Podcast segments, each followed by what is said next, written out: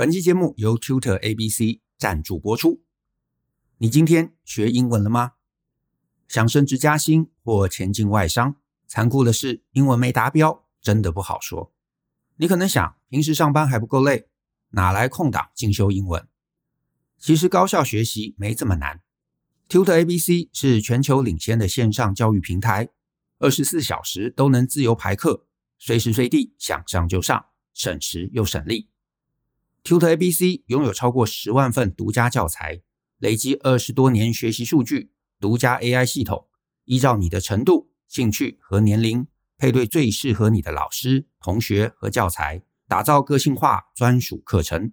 Tutor ABC 九成以上老师来自英语系国家，具备国际教育认证，并与 Oxford、Cambridge、Kaplan、Barron's 等等国际顶尖教育机构合作。成熟大人追求真正有效的英语学习，就选择最专业的 Tutor ABC。Tutor ABC 线上英文课程全面限时优惠中，即日起到十一月二十日前，点选下方说明栏连结预约，并注明来自大人的 Small Talk。除了可以免费上一堂外师一对一的完整课程，还可享新用户折抵一万元的限时优惠。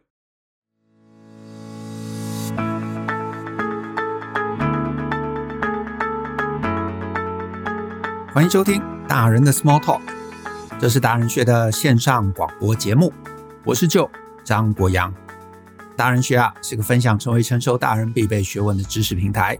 我们长期分享职业发展、人际沟通、个人成长、商业管理以及两性关系等等的人生议题。那欢迎大家可以多多关注。那如果呢你有任何想要找我们讨论或提问的，都欢迎写信到 podcast at ftpn 点 com 点 tw 这个信箱。那如果呢，你的问题是我们在十五到三十分钟之内可以充分探讨完毕的，就会有机会被我们选中来放在节目之中。那至于啊，有一些很简单的几句话可以解答的问题，我会用文字在我的脸书还有 Twitter 上面回答，所以也欢迎大家可以追踪我这两个账号。那我今天挑中的一封读者来函，它署名是 Iris 啊，那我一样呢，先把 Iris 的信念给大家听。他写说呢，Joe and Brian 两位好，我叫 Iris。我有听两位的课程，用经营公司的思维经营你的人生。那我在里头学到很多，但让我呢收获很多的是 Small Talk 的节目。那我自从啊听了三百四十集的内容之后，就很想写这封信。我今年呢三十四岁，在一间外商公司从事文字工作。那我呢大学其实是念财经，国立大学。可是，在大学的时候，在银行实习时。我发现呢，我没有很喜欢当时我所知道的财经相关工作，例如呢，银行柜员、保险业务、投资式盯盘之类的。那主要的原因呢，是我觉得我不喜欢跟陌生人来往。因此呢，虽然我爸妈说可以继续资助我，但我呢，大学毕业之后并没有立刻念研究所。我起初呢，在台北担任私人助理，但因为雇主即将退休。那我一直呢就持续找适合回乡的工作。那很幸运的，雇主退休之后的三个月，我找到了目前这份文字工作。工作内容很少要跟人互动，很适合我的个性。那这个呢，大部分要感谢我雇主还有雇主同事的推荐信。那我持续了几年文字工作，但薪水啊真的不高。然后呢，我参加职训局的城市课，意外发现啊，我对于程式的逻辑很能理解，写得很顺。老师出的功课呢，也都能顺利做完。那冲着城市设计师的薪水，我开始呢为念资管研究所来存钱。那我也考上了国立的研究所，不是在职专班，所以呢我离职。可是呢毕业之后，不知道是因为碰上疫情爆发，还是因为我半路出家，除了电子博弈公司和一些银行看中我私人助理的经验以外，投出的履历都没有回应。那幸亏呢我很强运。那刚好以前的公司又空出了职缺，那就同事呢还有上司呢把我找回去，所以我现在继续做着文字工作，有惊无险，薪水有提升，但仍然不高。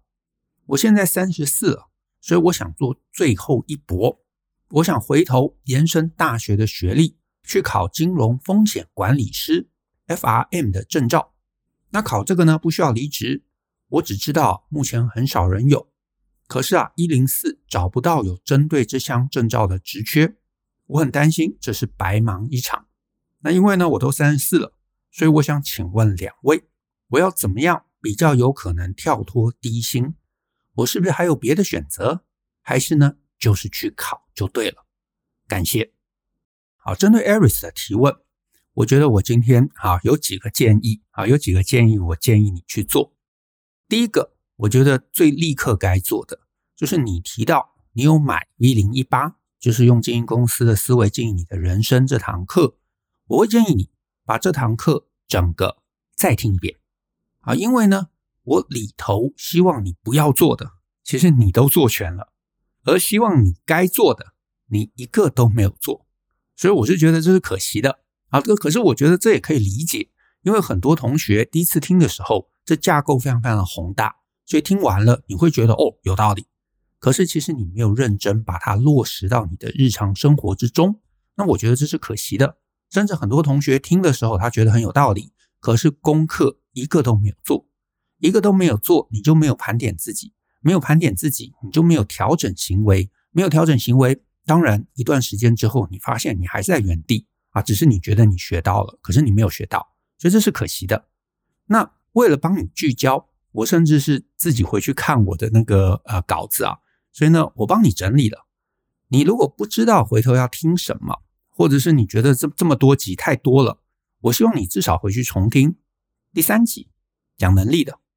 第四集讲职涯规划，第二十集谈选工作，第二十三集谈依赖度，还有谈为什么回头念书是错的啊，还有考证照为什么是有问题的，还有呢，第二十五集谈对学习相关的一个认知，还有第二十八集谈人生风险的排除。这几段呢，我是觉得你至少回去啊，如果可以的话，首先去听，如果你还有时间。甚至是，就算你没有时间呐，我还是非常非常的诚心建议你把整堂课重听一遍。好，那当然有些听众嘛，你没有买课，所以我也稍微讲一下给没有买课的这个听众，你要跳脱低薪，其实最大的关键就是你要具备一个有价值的技能，或者是沿着你最强的经历来做整个职涯规划的调整。那回头谈到 Aris 啊，就是你提到几个东西嘛，文字能力、城市设计，还有财经。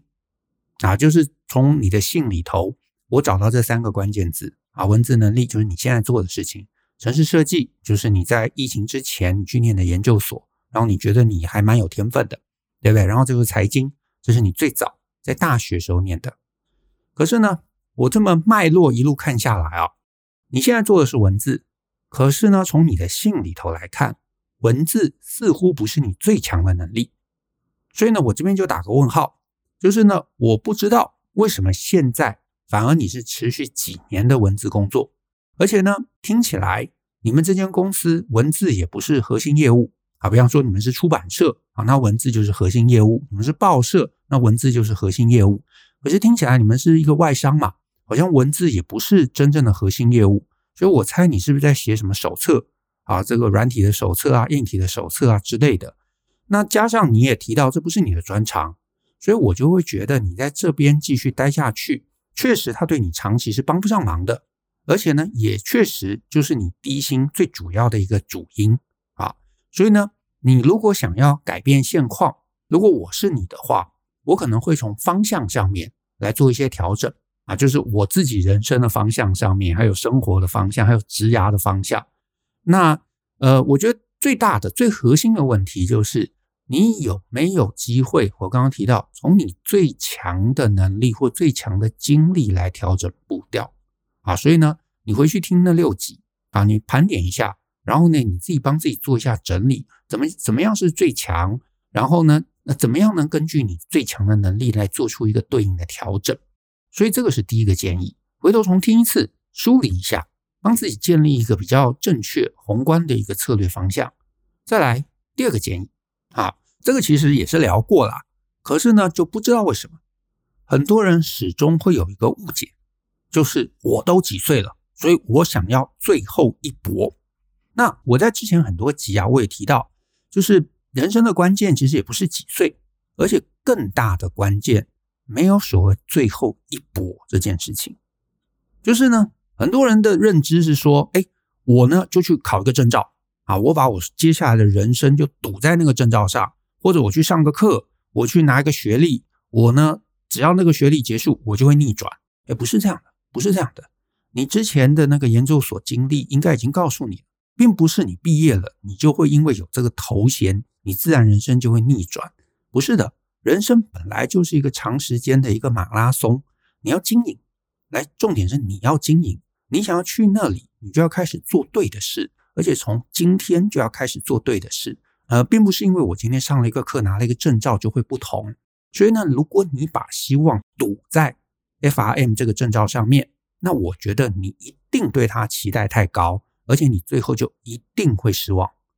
大部分的人生变化真的都是渐进的，质变引动量变，所以你要开始变，可是你要开始做对的事情。而不是一直待在原来的舒适圈里头，做着一样的事情，然后期待我明天忽然会变，或者我们能够找到一招啊，一针顶破天，然后我人生就会改变。不是的，我就拿你前一段来做说明，我觉得你可能会比较容易理解。你呢，疫情之前，你说你想要转行当城市设计师啊，那我觉得这件事情没有什么对或不对啊，想就去做啊，是可以的。可是呢，你到了这个年纪。并不是读个书，并不是啊拿个学历，并不是考个证照就可以顺利转职。转职到一个年纪没有那么简单了，所以你要当城市设计师没问题，可是你要有意识、有策略。然后呢，你不能把所有的人生都赌在说我毕业之后我就会不同，不是这样的。你从在学校就要开始有意识的做。那我不否认啊，在很多产业里头，学历还是会有加分的啊，尤其是一些大公司。担任主管，多半你还是需要一个像样的学历啊。意思就是说，你拿超额的学历不一定有帮助，你完全没有学历，当然也会吃亏。可是学历终究到了一个年纪，它是锦上添花。锦上添花的意思就是你能力很强，又加上好的学历，那当然就会加分。因为呢，等于你就没有缺点了嘛。老板要升迁的时候，哎，三个人可以选，你资历也很好，学历也很好。态度也很好，做事也很好，那升你起来不会被质疑，那当然上面的高阶主管就会一致认同选你最好。可是呢，你说，哎，你能力很强，学历很差，那另外有一个人更完美的，那当然他可能在这种状况中他就会被升起来。可是呢，现实来说啦，你也不会常常碰到你的竞争对手都是完美的，一定都有缺点。那大家都有缺点的状况中，资历就变得是最重要的一个点。可是呢，这里就来了。如果你本来就不是本科，你说因为我拿了一个学历，我就可以顺利转职，那真实世界没有那么简单。所以你不是本科，而且你可能又一定年纪了，你想要转职，你去拿学历，我不会说错啊。可是呢，你更重要的就是你要能够能解决真实的问题，因为你年纪越高，人家要你转职，人家就期待嘛，你进来之后就要有即战力啊。因为你说你二十二十几岁啊，大学毕业或研究所毕业，你可以去当什么储备干部，对不对？我们公司可能期待说，哦，没关系，你进来啊，我们半年训练，一年训练啊，你一年之后就可以有这个价值了。可是你到了一个年纪，大家就会觉得，今天我找你进来，你明天就要能够上工，你明天不能解决既有的问题，那我就找个可以的嘛，而且可以的，搞不好比你年轻，比你便宜，对不对？所以呢，你当然就要有即战力，而且呢，甚至是就算你不是即战力，你进来，毕竟你是新手嘛，年轻工程师当个这个工程助理，多半你也不会觉得奇怪。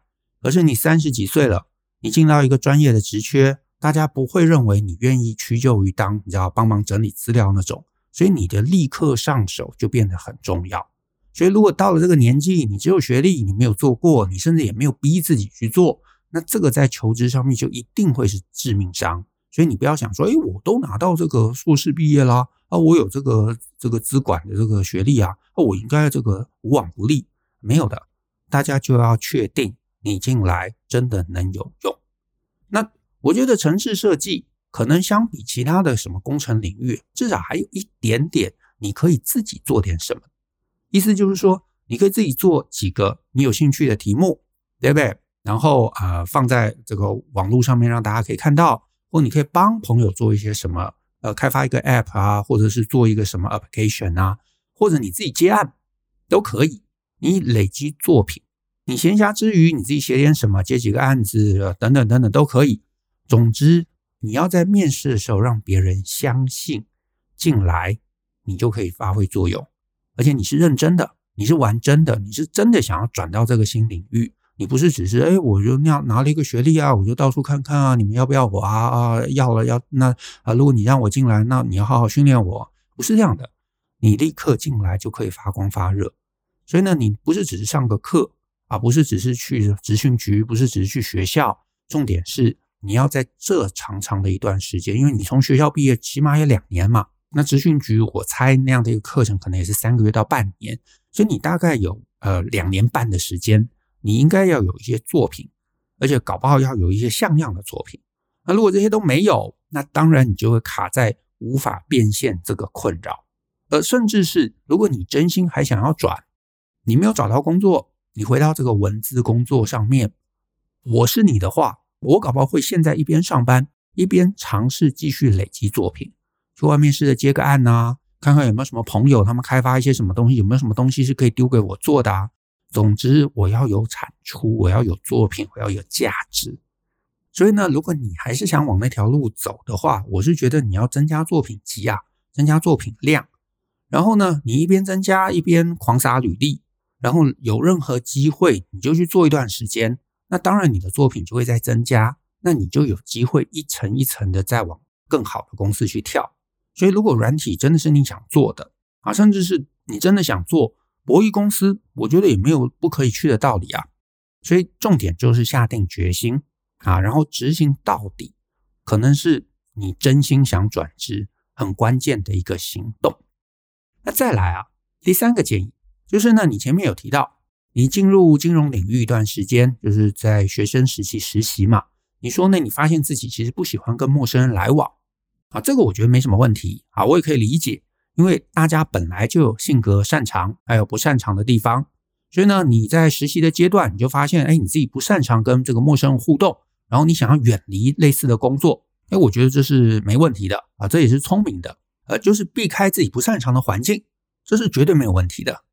可是啊，这里你的信中，我觉得有个是有问题的，就是呢，你已经避开喽，你绕了一圈，你又决定考照要回金融业。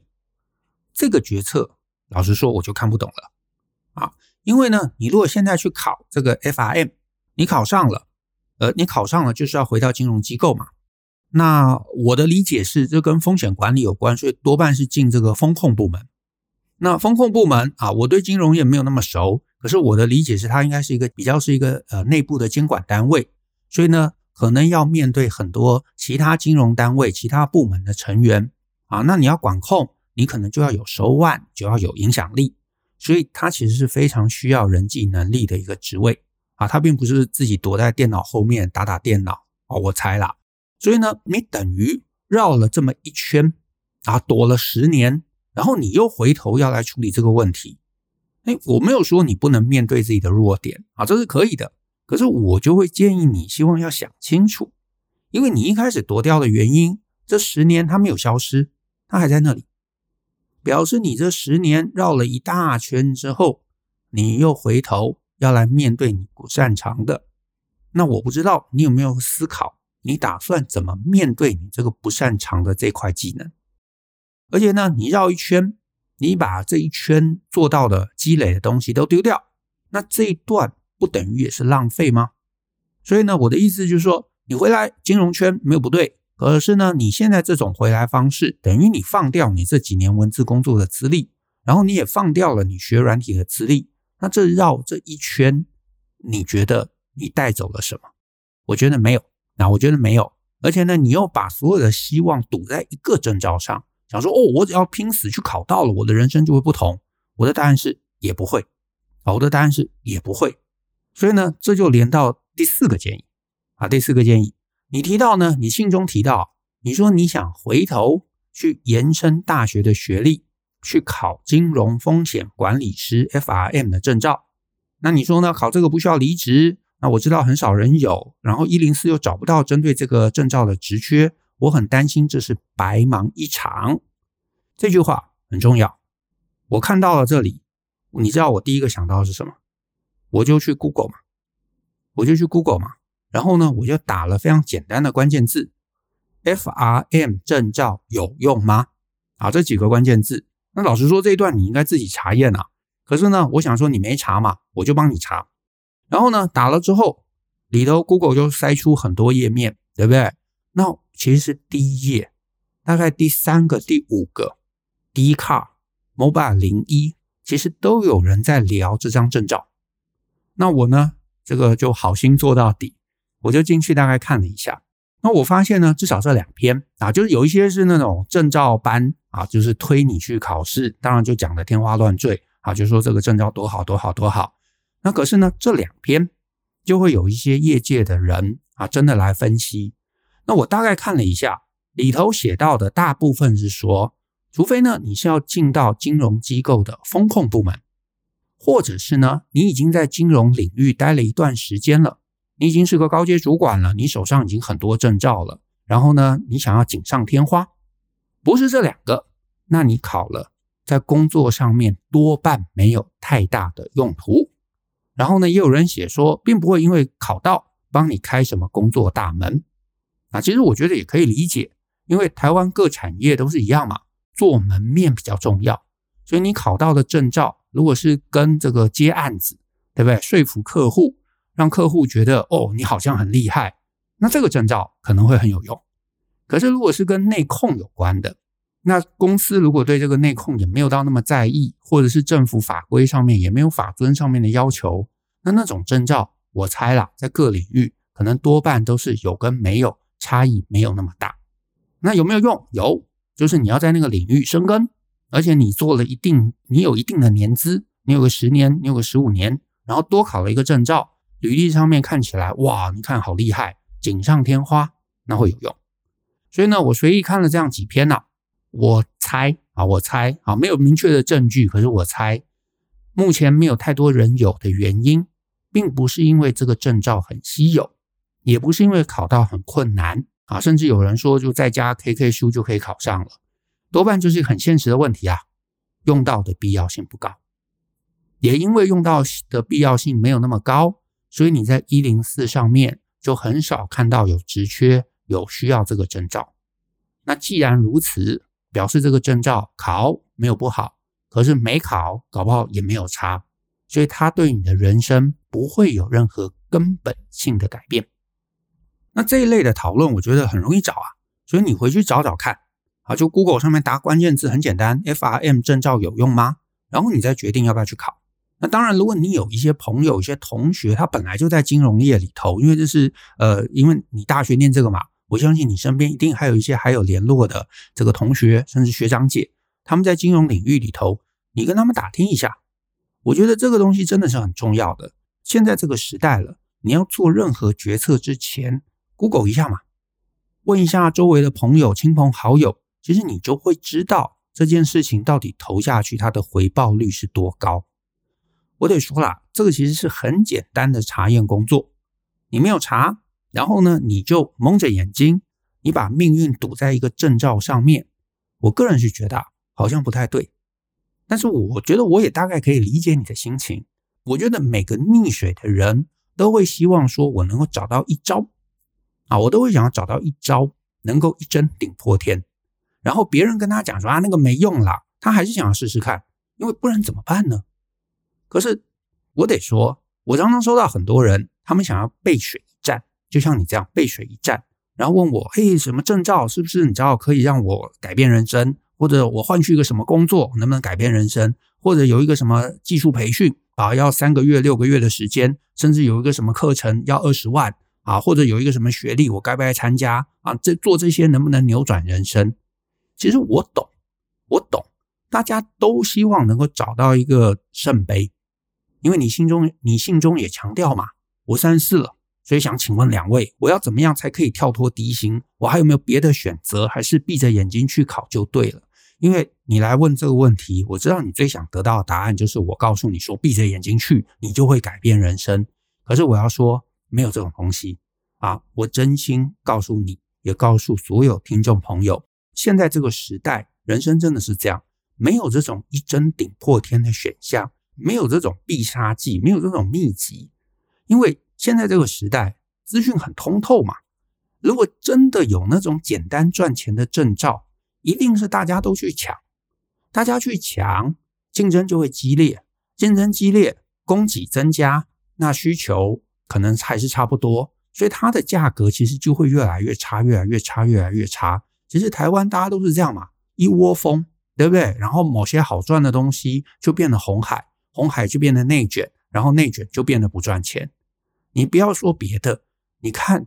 一些什么国营单位那种稳定的工作，薪水都还没有很高哦，什么三万四万的哦，大家都抢破头了。那你想，更何况那种真的能够让你一夜致富的选择，一定是大家都去抢啊。可是呢，我们在很多课程中，我们也都提到，虽然看起来现在这个世代啊，这个职涯的这个竞争是非常非常激烈，可是关键你怎么帮自己？定策略的问题，你定出了一个好的策略，你知道你要去哪里，你有执行力，其实你会比周围百分之九十的人还来得强，因为大部分人是随波逐流嘛，这个好我就去抢，那个好我就再去抢，大家就是抢来抢去。可是你有一个明确的目标，那个明确的目标如果能帮你带来好的回报，你能够持续下去，你能够坚持下去。其实时间拉长了，你就会赢大部分周围的人。目前你信中提到你这个职涯上面啊，持续在流浪，对不对？这个晃来晃去，我觉得关键真的还是你没有帮自己建构一个明确的思考脉络，没有策略。就像你讲，实习发现学校念的科系不喜欢，诶，这没有问题啊，年轻人都会。那你想要转职去写程式，我觉得这也没有问题。可是你如果觉得程式真的，呃，有潜力，你也有能力。你碰壁之后，你就应该在这里继续探寻。甚至你有生活压力，你也可以一边做的文字工作，一边继续在这个呃城市设计这边尝试找活路。甚至是我看起来，呃，信中看起来，你也没有真的生活压力，因为你爸妈也说可以资助你嘛。所以这些东西，我觉得你都应该拿来当成你人生的筹码，而不是就躲到那个文字工作里头去安于平凡。而且呢，文字工作也不是你的强项，然后也不是你们公司重视的一个点。那当然，时间再怎么拉长，你都不会得到好的薪资报酬，这是可惜的。因为你同样都在辛苦，同样都在努力，可是你在错的地方努力，你就不会得到好的东西。那你要增加薪资，一个就是前面提到，你去文字能力为核心的公司，或者是你自己盘点，你觉得你的文字也没有多强啊，也没有信心，那。你绕了一圈，发现金融才是最适合自己的。好，那你要回去也没有关系。可是你要想想，你过去这十年你累积了很多东西，你要怎么样把这十年的累积能够当成下一个阶段的一个宝藏、一个价值？可是呢，其实你的心中看起来，你思考的反而是打掉重练，所有东西都回归到零。可是其实你到一个年纪，你不可能回归到零。我们前面集数有聊过。你不可能回归到零，因为别人不会认为你是零，别人也不会相信你愿意从零开始做起。所以，重练的方向、风险管理的议题，那你就要想想，它能不能叠加过去的经验，甚至是呢，它是不是你的兴趣，是不是你的优势？如果你的答案都是否定的，只是因为有人告诉你说你可以去考这个证照，这个证照很好考，那我就觉得你就走错了，你就绕了远路。然后绕了远路，发现那不对，你又要退回来，你就会一次一次因为期待神机、期待圣杯、期待找到那个一次改变命运的东西，你就会一次一次把路走窄。我身边看了很多人会把路走窄，都是因为他们期待我可以找到一招改变我的人生。可是你从今天就要记得，人生没有那一招，人生就是今天、昨天、前天还有明天。我们每一天的积累，积到一定时间之后，这个积累会让你放大，会让你变强，会让你得到更多的选择。所以呢，你既然已经有买 V 零一八我真心建议你回去重听一次，里头其实很多很多点，你听第二次，你听第三次，你对应到你这一路走来的人生策略，或许你会有新的体悟。好，所以认真的听，而且呢，里头我有功课，每一张功课表单你当漏下来，你认真的回头去想、去填、去整理、去盘点，我觉得你会有机会找到一个新的想法。然后呢，一路听到这里，其他的听众朋友，你只要有职涯茫然，我也会建议你务必参加一下，因为这堂课我觉得对所有迷途的人。都会有所帮助。它等于是重新帮你梳理前面道路、前面地图的一堂课。另外呢，大人学还有两堂，我觉得对你可能会有帮助的课。所以如果你有空，我也强烈希望你可以参加。一堂是 Brian 寻找天赋与热情的系统化做法，找到你真正强的东西。里头有一些方法在跟你讲，你怎么样能够盘点出来。啊，很多人就是想说，哦哦，我我知道找要天赋热情很重要，然后我不知道是什么，你当然不知道，对不对？因为你没有具体的用对的方法去探寻，所以你要找到，你要理解，然后你才能专注。这是第二个，我觉得对你会有帮助的课。另外还有一个第三堂课，它的编号是 S 零一二，叫做人生难题的系统思考法。还有一个小标啊，叫做“学会策略思考，让你别再直球对决”。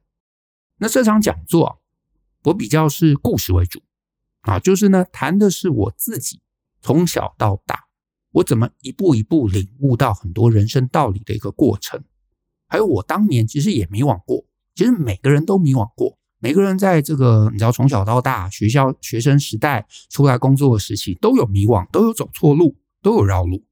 可是呢，我觉得我运气很好，那些迷惘逼我思考，然后我想通了，我想到了一些很多人不知道为什么没有想到的东西。那我后来啊，不管你听 Podcast、看我们的书来上课，你会发现我们很多的人生核心体悟是相同的。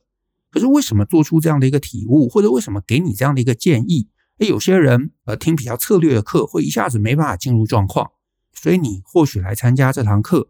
从另一个方向来听一次，亲身体悟我当年的问题，亲身理解我为什么在那个问题中得出这样的结论。或许你能够借此有一个新的体悟，也说不定。所以这三堂课，我欢迎所有职涯茫然的朋友都请务必参加一下。那代号是 V 零一八 S 零零三，还有 S 零一二。那在这一集啊，最后我想说的是啊。人生，你想要背水一战，也不是不行啦。但好歹啊，你要搞清楚你到底在干嘛，你到底占什么东西，你到底拿这个证照，它是一个高价值的，还是一个低价值的？它是不是真正能够改变你的人生？因为呢，这个证照，如果你 Google 查一下，你发现大部分业界人都觉得，嗯，还好哦，可以考，也没有非要考。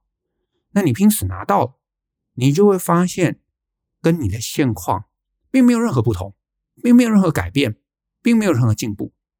那这没有进步，没有进步，没有进步，没有进步，每一个没有进步的努力，其实就等于是让自己绕路。那你还不如脚踏实地，在一个你能够走稳的地方，就好好的走，每一步都扎根，都扎得深。同样，一年之后，两年之后，三年之后。一个是抱持梦幻般想要一举改变人生，一个是脚踏实地走在对的路径上。时间久了，两者的人生结果绝对会不同。希望 Aris 能够找到你的方向。好，那我们今天节目就到这边，谢谢大家的收听。那如果呢，你喜欢我们的节目，欢迎分享给亲朋好友，尤其欢迎大家在节目下面留言给我们一些鼓励。我们一起相信思考，勇于改变。一起来学习成为成熟大人的各类学问吧。那我们下次见喽，拜拜。